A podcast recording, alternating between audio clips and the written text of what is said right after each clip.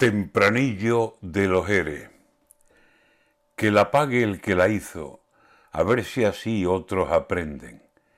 Y que no sirvan ni nombres, ni cargos, ni otros relieves para torcer la justicia con manejo de papeles. Ni la cárcel porque sí, ni nadie que se escaquee si es culpable.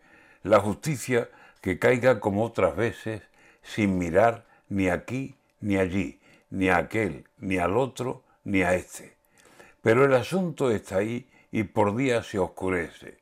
Por fuera unos ven culpables y otros tan solo inocentes.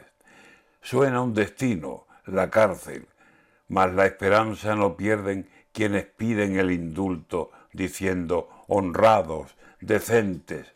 Al final, cual los dineros, los mismos que no aparecen, que se perdieron a chorro, pudiera también perderse la verdad de la verdad del meollo de los eres.